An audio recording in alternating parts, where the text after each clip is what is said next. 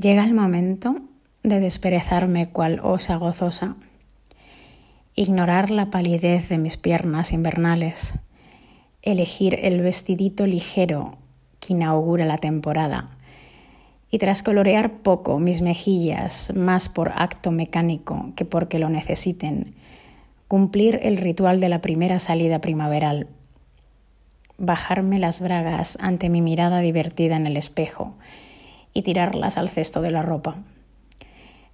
Caminar por las calles de Madrid a saltitos, oteando las rejillas del metro para evitarlas o no, es mi deporte estival favorito.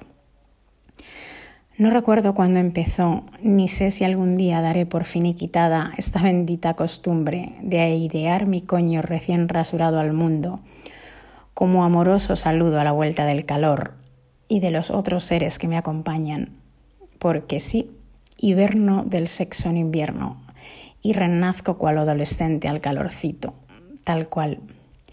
Aunque no me pasa solo a mí, nuestro grupo de WhatsApp se llena de what the fox ante la aparición fantasmal de aquellos polvos lejanos, quizás de hace exactamente 12 meses. Qué bonita es la vida y sus costumbres. Qué bonito es comprobar cuánto nos parecemos unos cuantos.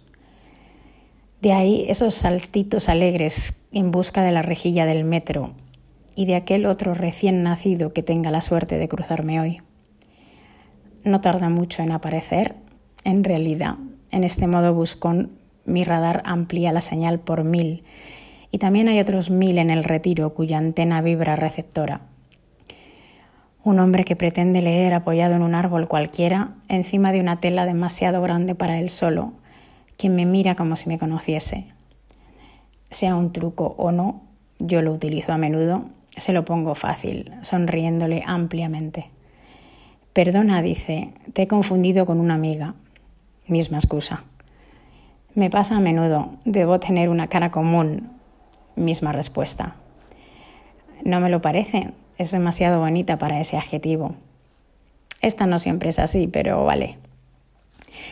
Me río y le agradezco el cumplido efusivamente y también interesadísima le pregunto por su libro. Siéntate, por favor.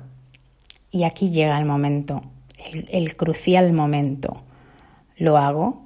Es decir, cuando me siente, le dejo ver lo que no llevo puesto.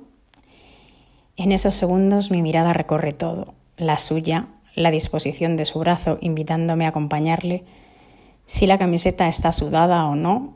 Incluso me atrevo a intentar adivinar si se ha endurecido ante la facilidad de la faena. En realidad, esos segundos solamente decidirán cuánto tiempo durará nuestra conversación en el retiro porque la certeza de que aquel recién nacido va a saludar como se merece a mi tierno coño hoy es absoluta.